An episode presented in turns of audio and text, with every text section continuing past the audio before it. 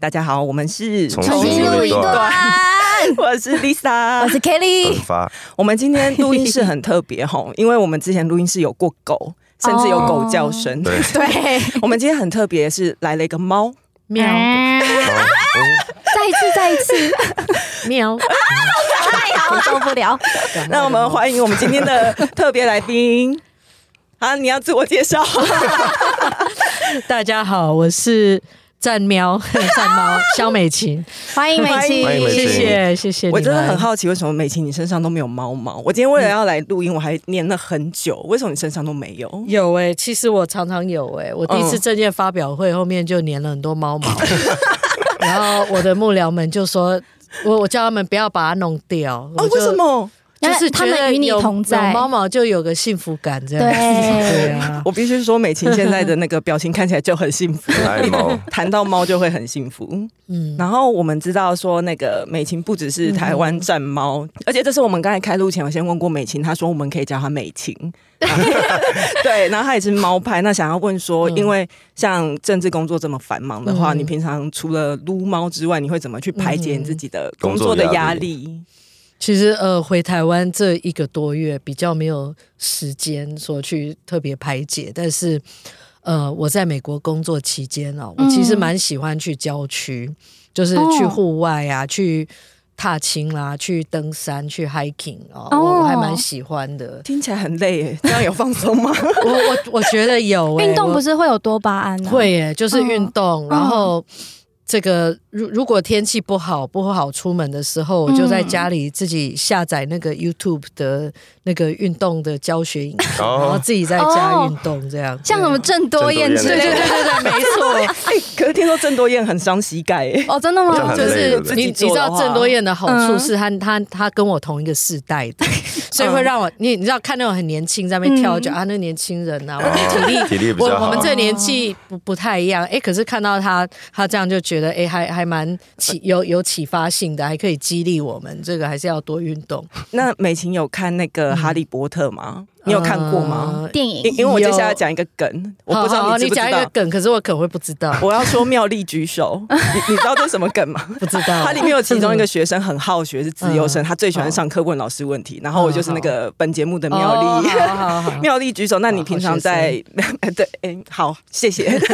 如果是在美国郊区的话，是自己开车吗？呃，我我工作的时候有有办公室的司机。那那另外就是假日的时候，因为自己的安全考量，我自己有从台湾带一个可以帮我照顾安全的人。哦，回到台湾连去 Seven 都没有办法 很自由的去，你现在是觉得很被束缚，就没有没有方式可以去排解压力，还是说也没想到了？我我觉得一一开始确实有点不习惯，对啊，就是因为会有维安的，就是一一下子回来，然后这么多人去哪里，就这么多人围围着哈，但是。这个一个多月来，也慢慢的也就接受，也就习惯。那但是、嗯、但是会有一个心态，就是说，因为每每一次出门就会动员到很多人，嗯，不管是维安也好，交管啦，或就动员到很多人，啊、就会觉得，那我们行程就尽量单纯化，嗯、就会想说，那既然要动员大家这么麻烦，那就干脆就没有必要，就不要。麻烦，不要再再多做一件事情或怎么样哦，我我觉得这可能会也也会影响到我想要出门的这种欲望，这个欲望哦。那那那我觉得其实也是一个风险呢，因为就我们都没有在跟社会接触哈，都是一些哎，你都被围起来了，没有，都是一些排好的行程，倒倒也不是围起来，就是说我们大家现在都是选举行程，都是那种群众很多的这些这些活动啊，但是除此之外。就是比较不会有这种正常跟人之间的往来哦，像你们三位一定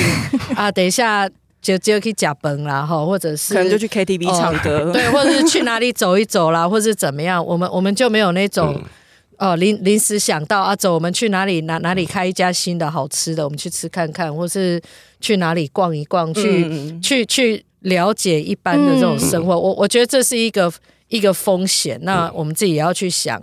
这个要要要怎么确保说我们的生活还是跟跟我们一般的百姓是有连结性的，是可以体会跟、嗯、跟了解哦大家的生活方式。我想先问美琴一个问题：嗯、你感冒有好一点吗？有有有，你看我今天声音有比较很有磁性，比起昨天，比起前几天，真的今天有好多了。谢谢你们关心。嗯嗯、因为跑跑选举行程，可能风吹日晒。常常还要喊口号，就很容易烧 香啊。那我们来进入今天的问题呗。对啊，我们有就是路痴们，路痴是我们的粉丝们的那个代称。那路痴们在 之前我们就有跟他们收集了一些问题，也是他们想要问的这样子。来，Katie 先，我来，快点，就是 想要请教美琴，就是你原本在民主啊、人权啊，甚至动保议题上都有长期在做推动，包含像比如说二零零八年的时候。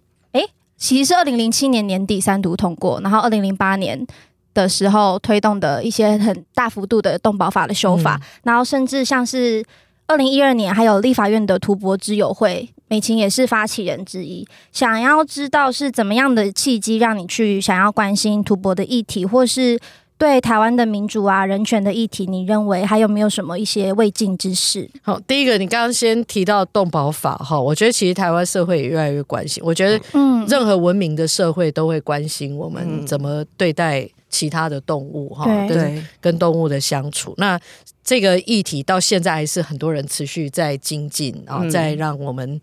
嗯，这个动物保护的机制哦，那能够呃更为提升，让我们社会更文明哦。所以，嗯，嗯，这机制这个议题很很多人呃继续关心。那有关图博的议题哦，是这个我其实非常的的同情哦，尤尤其是看到这几年有一些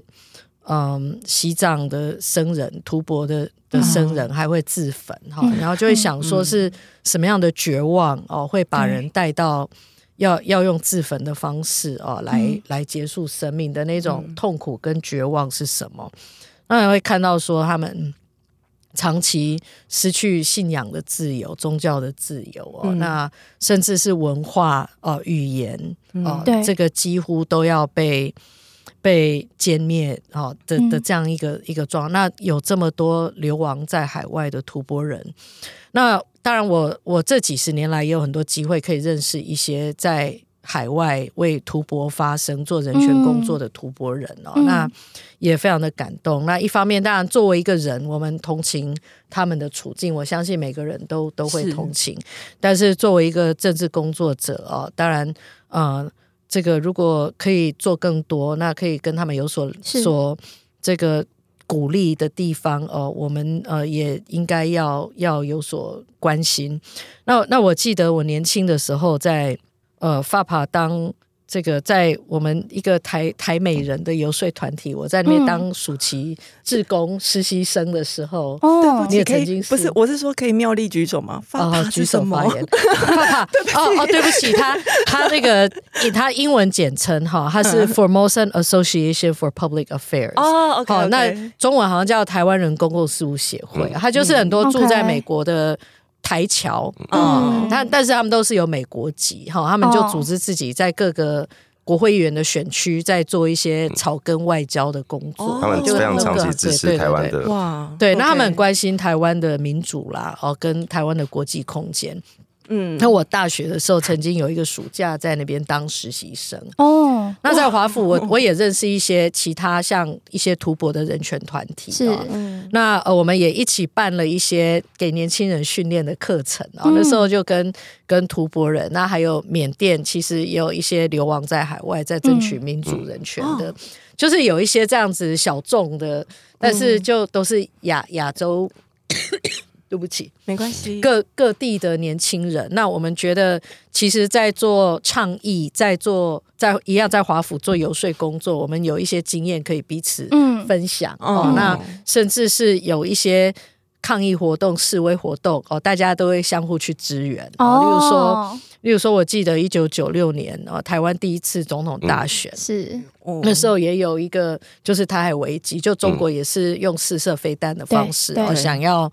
这个恐吓跟跟影响我们的选举哦，嗯、那那时候很多海外的留学生，台湾留学生就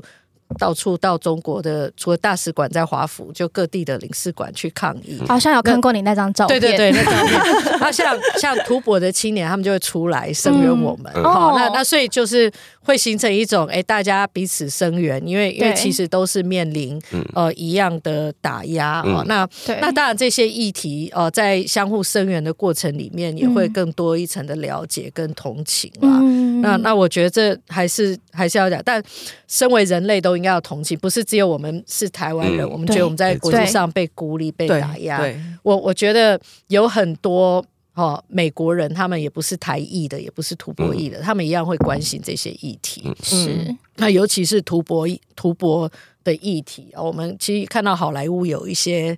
这个明星啊，像 Richard Gere 啦，嗯、他们其实也也会去关心。嗯、那也也可以看到，其实。呃，宗教力量是很很大的，嗯，那他们是连基本的宗教信仰的自由都都没有，都被剥夺了，对，都被剥夺了。那、嗯、那也也激起更多人的的关心跟支持。每一次达赖喇嘛去美国的时候啊，美国主流社会其实很多人都会。都会出来呃支持他，鼓励他，是、呃、我觉得也是蛮蛮让人感动的。但是毕竟他们处境一直到现在，呃，可能是越来越辛苦，嗯，让人非常的不舍。台湾其实有这个经验，关于文化跟语言还有宗教被打压这件事，就是其实就就是我们过去的历史嘛。对，所以我们很自然的会会去同情。那我们更知道说。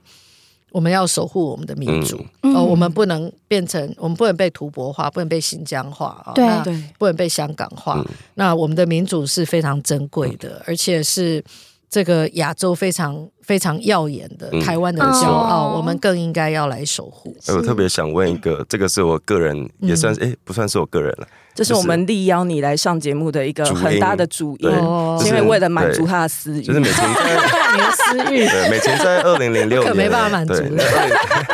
二零零六年你在立法院提出了同婚法案，嗯、然后我其实我其实是在那一两年出柜的同志，就是我刚好是在那一两年觉得也没有特别什么动机，但都觉得好像就是现在了。然后我自己回头看，我觉得当时的同志游行跟当时立法院做做出的一些。提出一些法案，是让我觉得这是一个好的时机的原因。嗯，就是我觉得这是一个好像我可以做出一些改变的时刻。对，然后我自己很好奇，在那个时候，因为我我印象中，二零零六年那个时候，台湾的背景，其实我们对同志还是有蛮多误解，社会上的对立也是蛮严重的。你是因为什么样原因觉得要在那个时候提出同婚法案？嗯，其实我可能因为我在美国念的学校。它整个校风就是非常进步的啊，对、嗯。那对一些社会议题、一些平权的议题，不只是同志，还有这个性别啦、族群啊，甚至是国族啦、等等等的族裔等等很多议题，它一直是一个比较进步的的的校风。所以有有时候那时候会觉得啊，理所当然，这就是社会进步，我们就是应该要要往前走。那后来回到台湾从政，也也带着一些比较。这个在成长过程、在学习过程当中哦，所看到的一些呃尊重多元的价值进来，嗯、那。呃，两千零四年是我第一次在台北市当选区域的立委哦、嗯。那我最近有找到一个我以前选举用的那个旗子，那个关东旗，然后就有上面是有一个彩虹的。哦，上面有彩虹。两千零四年，对，然后我我们我们那时候其实就用一个彩虹旗哦。你算是第一个把彩虹旗放上，有可能是哎、欸，我我是没有去调查其他的，但是那是两千零四年。那后来我我在立法院提这个案，其实当时联署的我们的同事还还不少。嗯，我记得像郑运鹏啦，哦，他们其实都有共同提案。嗯、对，对，然后但后来因为整个聚焦这个，我承受相对压力是比较大哈、嗯。那那但是嗯，其实那时候。我们党团跟我一起联署的还还不少，不少哦，所以我是很感谢哦，他是有达到一个联署的门槛，嗯，哦，但是在第一时间马上就被否决掉哦，那所以连进入委员会讨论的机会都没有，嗯。那社会也是，当然这个议题，因为社会那时候还存在着很多的偏见，是很多的误解哦，所以反弹的力道是非常庞大的，嗯，但是。这个继续比较积极对外发言，但我那个时候还是持续表保持一个觉得应该要支持的态度。嗯、那这个过程当中当然很辛苦啦，你们也都有看到。嗯、其实一开始我第一次去嗯参加台北的那个同志游行哈、嗯，好像只有几百个人，哩哩啦啦。然后真的，你也知道，我们提这案子。嗯到后期还还一直被骂，可是两千零六年那时候更更严重，大家偏见更强烈。然后那个时候同志也站不敢出。对对，那时候确实很多还没有出柜，或我们的社会氛围还没有办法，没没有很很组织性的哈来来面对这些议题，或者是同志也没有系统性的来开始要解决同志长期被社会歧视哦，或者是权益的的剥夺的这些问题。那那所以因为还没有很有效的组织。立法院公听会说要邀谁来讲，也是这个愿意出来讲的。好，就像你讲，那时候愿意在当下出柜的，可能还还还不是多数。嗯、所以，我们从那个年代开始，然后到后来，当然我也落选了哈。然后这个 这个。到到到比较近年有机会再回到立法院呃之后哦，立法院的支持的力量也更多了哦。其实那时候又有还有游美女了哦，还有郑丽君哦，几位同事。所以，我们后来再重新提案的时候，其实其他要联署的大致都知道可能会面临什么样的风险。就第一次签就是被攻击，对啊，好，这可以啊，这这个平权呐，哈，同志权益啊，我们尊重啊，大家来签。不晓得一签下去，那名字。每个办公室的那个骂的电话都被打到爆，这样、嗯、我这些助理在那边接电话，就是每个就是在在面对大家在，嗯、而且都骂的很很很残酷，很难听，会特地打到办公室？很多。那时候我们办公室就是早年光是这样，然后后来我在花莲是还有一群人如影随形，就我去哪里办座谈会，他们就跟到哪里，然后抗议这样子，就去抗议，然后就拿一堆海报说什么呃。哦，后来我的我的对手还做了那个大荧幕的电视，那个去租那大荧幕电视，花莲在对，在花莲，在每一个夜市、菜市场，甚至教会的门口去播一些台北同志游行。嗯、你知道，你知道同志游行，大家表达自己比较有有时候比较少，嗯、有有有一点 有有一点就同志游行，大家比较愿意出来展现的，对、嗯、展现的那些画面，他们就去播，然后。意思就是说，如果萧美琴当选花莲以后，就满街都是裸裸裸体的同志满街跑，嗯嗯、然后哦，那然后那时候还有一个论述哦，就是那个时候的的县长哦，他们去参加婚礼，就是说这个萧美琴以后会让大家绝子绝孙，以后就没有爸爸、没有妈妈、没有阿公阿妈什么什么，然后很多人其实也听不太懂，嗯、说为为什么，嗯、为为什么这个议题会让大家没有。没有爸爸，没有妈妈，没有怎么，因为、嗯、什么绝子绝孙，而且跑到人家婚礼去讲，对啊，对，反正这个是铺天盖地的，然后要要吓大家说、说这个会传染哈，然后这个会影响到你们家小孩会怎么样，哦、所以我我们面对真的是很多偏见以外的仇恨动员、嗯、哦，那所所塑造的一些氛围了哈，但是我觉得到那个时候，当然在花莲。我们算是比较这个少少数在坚持的，可是那个时候在台湾比较都会区，我们已经可以看到越来越多人，包含那时候每一年的同志游行参与的人也越来越多，大家也开始以以此为傲，我们已经成为亚洲最大的这个呃同志社群可以集结的活动啊，那。立法院里面哦，也持续坚持不怕被电话抗议、被骂的的同事哦，也越来越多哦。这个明知道有这些风险，但是还愿意来力挺支持的越来越多。那那我觉得到最后关键其实也是在老一辈，很多人觉得啊，这是年轻人的议题，但是我我觉得我们有一些前辈，像苏贞昌那个时候非常的关键。在临门一脚，我们立法院要面临投票要表决，他把大家都找去，他知道我们每个人，甚至我我是被提案要罢免的人，嗯，因为这个议题在花莲就是到处在联署啦，如影随形，在就是说，那很多同事其实都会面临很大的压力，又又要碰到选举，然后我们才惨败，然后还有公投，大家可以记得那个时候有有有太多错误的讯息哦，什么。对，很很多的抹黑跟误解，嗯、面临要处理视线的议题要表决，其实我们的苏贞昌院长哦，嗯、他扮演一个非常关键临门一脚，嗯，来来告诉大家说，我们又站在一个历史的十字路口。对。那他从过去台湾民主化，包含美丽岛事件，嗯、他出来担任辩护律师，那时候社会上其实是把美丽岛时代的人都当作是。这个是罪犯，罪犯哦，是台湾的毒瘤哈。那个时候的社会氛围是这样，然后愿意站出来来力挺他们。他用这样的的的的比喻来来游说大家。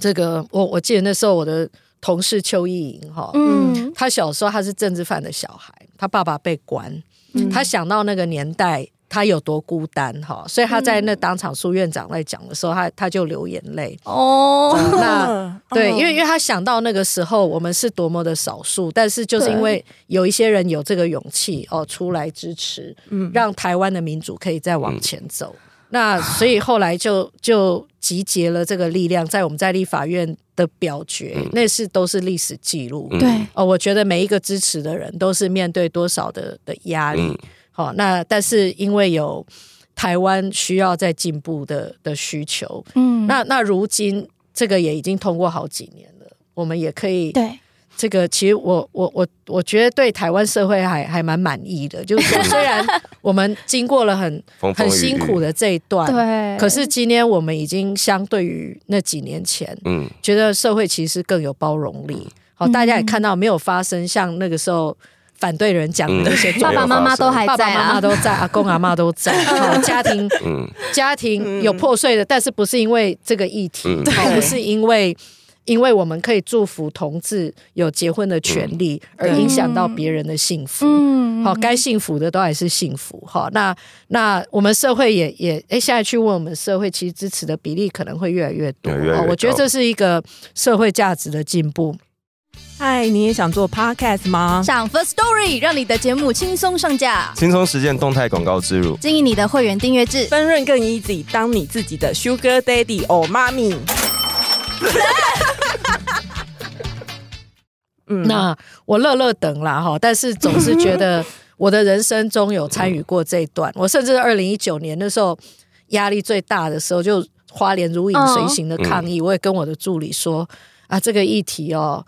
我们如果因为这样落选也值得啦，因为 真的假的啦？因为这是台湾要进步，就是说我们我们不能说啊，为了选举我们就放弃这议题，因为我们知道那时候多数人，尤其花莲是比较保守的地方。哦，我们不能不能这样子就，那那那我们从政是要干嘛？就是说，我们我们我们从政就是要大家更幸福嘛，嗯、对不对？那那那那当然后来后来也就落选，但是我觉得我人生没有因为这样不好，我反而更因为台湾而骄傲。好、嗯哦，那我甚至到美国去，我可以很骄傲的告诉美国的朋友说，台湾是亚洲社会最进步的地方。那而且我们都有参与过，嗯、每个人都有参与过。我其实一直我觉得这就是我长期支持民进党的原因，就是我觉得很多在很多很就是像我刚刚说的，我出柜的时候，其实就觉得这好像这个时候就该改变了。其实很多时候改革也是，他们有一个最好的时间点，你就是必须要面对。必须要面对那个一开始的冲突，然后我自己私心一直，因为之前美琴在还在驻外当在美国当大使的时候，没有机会看到台湾。其实这几年，包括我们的台北的同志的生活跟夜呃酒吧什么的，真的跟我刚出。刚我跟我刚出柜的时候，有个非常截然不同的大转变，就是你可以很明显的在台北街头、台湾的街头看到同志在过自己的生活，嗯、然后包括大家越来越像是社会上的一般人，那个转变是很明显的。嗯，然后我觉得这都是这几年的改革做出来的成果。嗯、对我，我觉得我们社会真的越来越能够。尊重多元，好，也能够不只是包容，甚至再进一步可以 appreciate 说社会多元是件好事。嗯、好感动哦，天哪！因为不知道美琴知不知道，我们其实节目很常哭出来，就是讲一些，对。尤其是 我们我们好几情绪波动比较大，对，我们好几集讲到同婚的那个过程的话，会蛮蛮。感动，因为其实大家也都知道，说在那个运动过程中，我们有很多很多同志朋友离开了。这样，好了，其实我刚才想说，要顺便讲说，就是因为有同，好，我们都进步了，哦，也进步了，你不要再这样了。好了，我是要说，就是嗯，包括我们能够亲眼看到同婚的通过，甚至到。去年的时候吧，然后现今年已经二零二四了。嗯、去年的时候，甚至是同性婚姻者都可以收养小孩，对，对，然后就可以看到说，哦，这个社会真的一直在往一个更友善、更平等、更包容的价值前进，嗯、就是很好，谢谢美琴，谢谢很多，谢谢很多为这件事情努力的人。其实真的很多人努力了哦，我们是其中一个力量，那以参与过为为荣嗯哦。但是我上前几天碰到那个齐家伟，他说我们如果二零零六年就过的话，我们不只是亚洲第一，我们可能是世界前前十名这样。但是毕竟我们走了这十几年哦，当然都很辛苦，可是也会因为这样，因为辛苦而会让大家更珍惜这个权益。也更能够看到台湾独一无二的好。嗯，对，Lisa 不要哭，没有啦，哎呦。哦，那我们刚刚讲的同婚是，嗯、就是不仅是对台湾自己内部的一些那个法令的通过嘛，嗯、然后对于世界来说也是说是，比如说可以说台湾是亚洲的同志灯塔。是对。那其实讲到世界，就是刚刚美琴的专业就是外交嘛。嗯，那我们其实也可以看到是。国民党他们自己提出的一些外交的政策，其实都还是在两岸的部分。比如说像侯友谊提出什么要要开放大量的终身来台等等。嗯、可是其实我们台湾真正需要的，应该是更多的民主盟友。那在这一块，就是想要问美琴是，是、嗯、我们常常听到说台湾很重要。然后说，嗯，嗯，我们除了维持台美关系之外，其实我们也也应该要跟亚洲啊、欧洲其他的国家当好朋友。嗯，可是当他大家听到台湾很重要的时候，可能我们住在台湾的人体感比较没有办法很深刻体会到。但想要请美琴来说，你要怎么让身在台湾的人知道说台湾在对世界来说真的很重要这件事情？其实我我今天也参加另外一个节目，主持人也是问，就好像台湾人就有有一些人啊，每天嫌说啊这个不好，那个烂，那个怎么样哈？那但是当当你一到国外，你从别人的眼中在看台湾，每个都是称羡，都是觉得台湾哦真的台台湾是很进步，台湾是很好的地方。嗯，那不管是我们这几年经历的这个新冠肺炎的防疫的过程，对，或者是台湾在经济上。在全球供应链当中扮演举足轻重的角色，或者是我们社会的进步。其实亚洲很多年轻人很羡慕台湾哦，真的。为什么我们同志游行大家都跑来？哦、你看，从香港、从日本、韩、哦、国，大家都来看看台湾。各国佳丽，其实中中国没没有错。我我觉得台湾的民主也是中国青年的未来，你知道？哦、就就我们要守护我们的民主。哦，对整个华人世界来讲都是很有意义的一件事情哦。是所以，嗯，我我觉得到国外去就真的是看到台湾的的美好，但是我们要怎么让台湾人更有信心，嗯、哦，更有自信，对，哦，甚至是更骄傲。哦，那因为我们刚刚在谈同志，同志其实我们我们的进步，我们都用 pride 来来形容，嗯、就是说我们可以很骄傲的来做自己。我觉得台湾精神也是这样，就是说我们在世界上要能够骄傲的做自己。哦、虽然我们在历史上国际社会对我们不公平，对哦，那我们甚至也有历史上这个外来政权统治，但是我们好不容易今天有台湾的民主，台湾人可以自己决定，嗯哦，自己的政治体制，自己的。这个要选自己的总统，对哦，这个是多么得来不易的。那、嗯、那我们今天可以有自己的主体性，我们、嗯、呃可以有有自己的声音。那我们更应该要以以台湾人呃为傲。嗯，那那在国际上在面对，当然有很多的面向哦，有一些是政府该该做的事情，尤其是涉及到跟一些其他国家的双边的呃谈判啊、哦，像经贸的谈判，哦、我们要让台湾人觉得以台湾人为傲。呃，应该是这样讲，我们有很多的面向哦，包含经济的韧性，好，我们国家的实力哦，那我们呃社会的的韧性，以及我们民主的韧性啊，那这些都需要跟国际社会来接轨哦，所以我们希望透过跟别的国家经济的往来，让台湾的经济也更繁荣、更有实力。我相信每个人都觉得经济最重要哦，我们要有工作，要吃得饱，我们。呃，要看得到未来，对。我们才能够对这个国家感到有信心，感到骄傲。是所以，呃，外交上很重要的工作就是每天找寻跟别的国家透过合作来创造更多的繁荣的机会。嗯，那所以刚 Kelly 你在问的时候提到这个，哎、嗯，国民党讲说他们要这个解方之一就是大量终生来台。那、嗯、呃，我呃在辩论会的时候哦。那个呃，吴希怡女士也提到说，为什么台湾会低薪，就是因为我们没有去签 ECFA，好，好像觉得中国的往来是我们这些问题的解方。对，好啊，当然跟中国往来有没有机会，当然也会有一些产生一些机会，但是一样也会很多风险。嗯、那现在最大的风险，第一个就是它的不透明。嗯，哦，它很多资讯，甚至是外国的经济分析师。要要去了解他整体的经济状况，结果被当作是间谍，哦，所以他们现在也也也不能做这些事情。那他很多数据不公布，他年轻人失业率到呃二十趴以后，他就干脆不公布了，就盖牌了，就盖牌了。所以所以他现在现在的经济状况，那这么一个高风险的的的地方哦，那我们现在却要。把它当做解决我们所有问题的解方，我我我觉得呃会让台湾失衡，也会让台湾陷入更多的风险。那尤其是年轻人的部分哦，你说呃让中国的青年到台湾，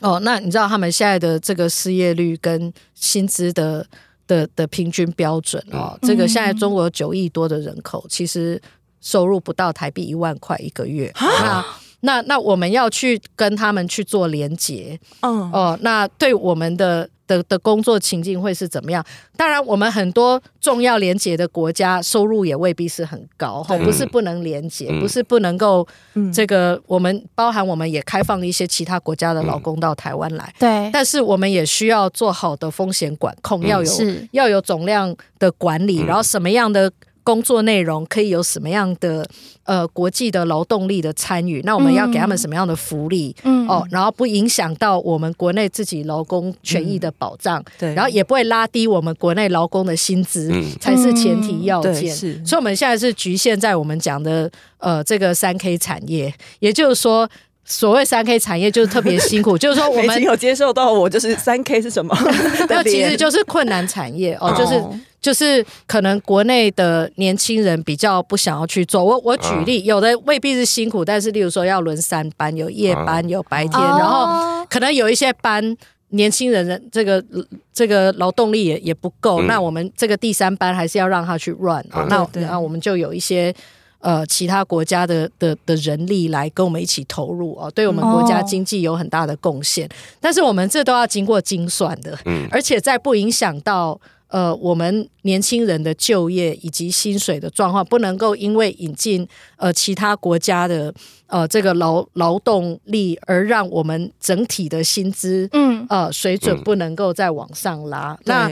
反向的，我们其实是应该要投资更多的创新啊、呃，让让我们现有的工作也许可以精简人力，好、嗯、用科技导入，对、嗯，那更有效能，让薪资可以。提升哦，不但更有效能哦，那这样工作这个收入更好，薪资当然也要跟着来提升哦。所以，所以他们现在在讲的这些解方，我觉得都都不是特效药啦。哦，我们需要有更多的风险的管理的的角度，我们也要有更多的精算。哦，那也要更负责任、更周全的去看待这个事情。那知道说美琴其实，在就是驻美也有一段时间，然后想要问一下说，那你觉得像呃台湾跟美国之间的年轻人的困境是有类似的吗？就是或者是有什么不一样的地方？就是观察到来说话，因为我们大概都是发展程度很高的国家，嗯、对对。其实美国它呃去年有一场大选，好，我也在看他们关心的议题，确、嗯、实跟我们。有雷同的地方，但是有呃不太一样的地方啊、嗯。例如说，他们嗯很关心呃女性身体的自主权这个议题，好、哦，例如说堕胎的议题，对，因为美国这个呃有一些比较保守派的哦，对这个议题有不一样的看法，嗯、所以这个议题成为上一次的大选很多年轻人。呃，要出来投票的比较激励他们出来投票的议题之一啊、哦。那这一议题在台湾，我们比较看少看到它成为一个大规模的呃公共政策的议题。那另外呢，呃，这个因为美国它毕竟比较大哦，它城乡差距嗯跟这个影响是嗯这个投票行为其实还蛮大，就都会区哦，对，都会区几乎都是比较支持民主党的。哦，那乡村地区大概就是一面倒的这个红区，就比较主张共对，比较接受共和党的主张。那除了嗯这个女性身体自主权的议题之外哦，美国枪支议题是一个很大的问题哦。那这也是台湾比较，台湾是治安问题，但是美国是拥枪权，这是一个宪法的问题，是跟各州管制的问题，这这会不太一样。但是呃，这是我们不一样的地方，但我觉得相同的的问题其实也都有哦，包含年轻人在都会里面。呃，这个房价的问题啦，哦，那生活的的问题，物价的问题，其实美国通膨也非常的严重哦，那这是全球性的问题哦。那那呃，美国现在也面临缺工的问题，跟我们一样哦。那嗯，其实这些都是。都是我们社会上还需要去相互观摩哦，哪一个国家有有没有哪一个社区做得更好的？呃，那也许有我们还值得去学习的地方。嗯，了解。我们刚刚讲到的是美国的年轻人嘛，嗯、那我想要问美琴的是，因为其实收听我们节目的年龄层也偏低吧？算 算低的，我们算我们算是青壮年。青壮年。对，我们其实也蛮多年轻人来听我们节目。然后我想要问一下，就是也可能有些是手头族，嗯、就是今年第一次。选总统的，那想要问，其实美琴之之前也讲过，说你年轻的时候蛮冲的嘛，嗯，就是也会参加一些 抗议活动等等。啊、那你觉得你会想要怎么鼓励年轻朋友们，就是如何参与政治，或是如何关心政治，以及像我们这次这次大选很常被提到的就是蔡英文路线嘛？不管谁是正版，谁是盗版，我们大家都知道谁是正版。那想要知道是想要听美琴说，你要怎么跟这些年轻人说？赖幸德跟萧美琴是这次总统大选的第一品牌，你要怎么推荐自己？嗯、哦，这个问题很长哎，没有，但是我我第一个要说，我知道可能很多年轻人觉得政治很烦，嗯，对，那年轻人的投票意愿其实不高，其实美国也有这个问题，对，哦，有一点就是。疲烦就觉得啊，然后两个党都差不多，感觉改不改变不了什么。对，就是年年轻人也容易有失落感哦。就是说理想性高，但是当不完美的时候，失落感也特别强烈哦。嗯，但是我我要说的就是，嗯，第一个政治影响到我们每个人，嗯。哦，所有的公共政策哦，那我们的权益哦，就像我们一开始在讲的哦，这个台湾社会的进步，就是很多从政的人。多年来一起拼出来的哦，虽然有时候一时间还没有达到，我们有的议题要花十几年的时间啊，但是嗯，一时间没有达到大家的理想，可能会有一些失望啊。但是我我觉得，如果就因为这样放弃，我们永远都不会走到目标哦。那那我觉得呃，赖清德跟小美琴哦，呃，我知道可能很多年轻人觉得我们讲话很无聊，好，那我们 我们没有。激发人心，哈，我们好像也，我我自己承认，我我从年轻到现在也变得比较谨慎一点，比较保守一点，哦，但是，嗯，我我我觉得我们会变得比较谨慎，是因为我们呃责任很重，我们知道我们做的每一个决定都影响很多人，对，好，那我们需要更周到啊，这也是我们人生历练告诉我们的，对，我们不要因为我要解决你的问题，却为另外一个人制造了一些新的问题，或者是。或者是剥夺到其他人的权益，所以我们在做每一个决策都，嗯、那经验可以让我们更容易做这些决策。嗯、哦，也就是说，我们不用不用把你当实验品哦，因为我们过去有很多的历练跟经验哦，可以来来看公共政策，在推行的过程当中会比较顺利一些哦。那那那公共政策当然影响到我们每一个人，所以我觉得，嗯，我们珍惜自己的民主啊、哦，我们不想要。回到一个过去不能够选自己总统哦，不能投票选自己的民意代表的、嗯、的的时代哦，那我们更应该要珍惜我们的选票是哦。那呃，我们也只有这一组人哈，我觉得这次这个回台湾就每天都面对大 就是很多在骂人的话了。哦、那 那但是我一直要求自己，就是说我们尽量尽量不要进入到这种。这个互互骂的漩涡里面，因为真的会没完没了。对，你骂我，我就要骂回去，然后就就一直这样。但是这不是年轻人要看的啊，年轻人要看的是具体的政策哦，以及对未来的希望。那也只有呃赖清德跟萧美琴，我们提出国家希望工程哦，虽然这个很容易在。互骂的激情当中，跟媒体标语当中被就消失了，被消失哦，被边缘化。但是不能因为这样，我们我们就不去讲哦比较正面的主张。嗯，那嗯，我们这几年有很多的努力，蔡英文也做了很多，所以我也在讲蔡英文路线。对，就是说也许。身在其中，会觉得啊，这个本来就应该的哈，呃、嗯，不知道这个这个过程有多困难，而且不知道台湾在蔡英文总统的领导之下，已经成为全世界非常闪耀的地方，嗯、是人人称赞的一个。一个宝哦，那大家都想要跟我们一起守护的地方哦，一起支持的地方，大家都愿意跟我们站在一起的地方。那所以这蔡英文路线它所代表的价值哦，我们需要去守护它，我们才能够继续有那个自信来面对世界。嗯哦，那嗯，当然赖清德跟萧美琴也是会最有资格来延续啊，我们呃国际上最支持的蔡英文路线来。在世界上上架台湾哦，这讲的比较多了，我又进入到比较 boring 的。没有，我觉得我觉得很感动。对啊，我们今天真的是觉得哪来的这么大的运气，可以邀请到美琴来，这个荣幸也太大了。嗯，就是很谢谢今天美琴来接受我们的访问。不过我也很谢谢你们三位持续关心公共政策哦。那也希望透过你们，也许年轻人比较不信任我们这些政治人物，可是我觉得透过。年轻人自己彼此间的分享，对，在自己的同温层也好，或者是可以跨越同温层，但是在不同的族群里面，我们可以对公共政策有更多的讨论，继续沟通是好的。就有点像是上一次美琴，我忘记是在接受国际记者会访问的时候，你有说到说，呃，because we are the best。对我，我后来补了一句来说，we're not perfect, but we are the best。因为我想选举就是选最好的，我对啊，我也承认我们。过程也是，也许有做的不足，嗯，嗯，也也曾经有疏失，也有犯错，但是。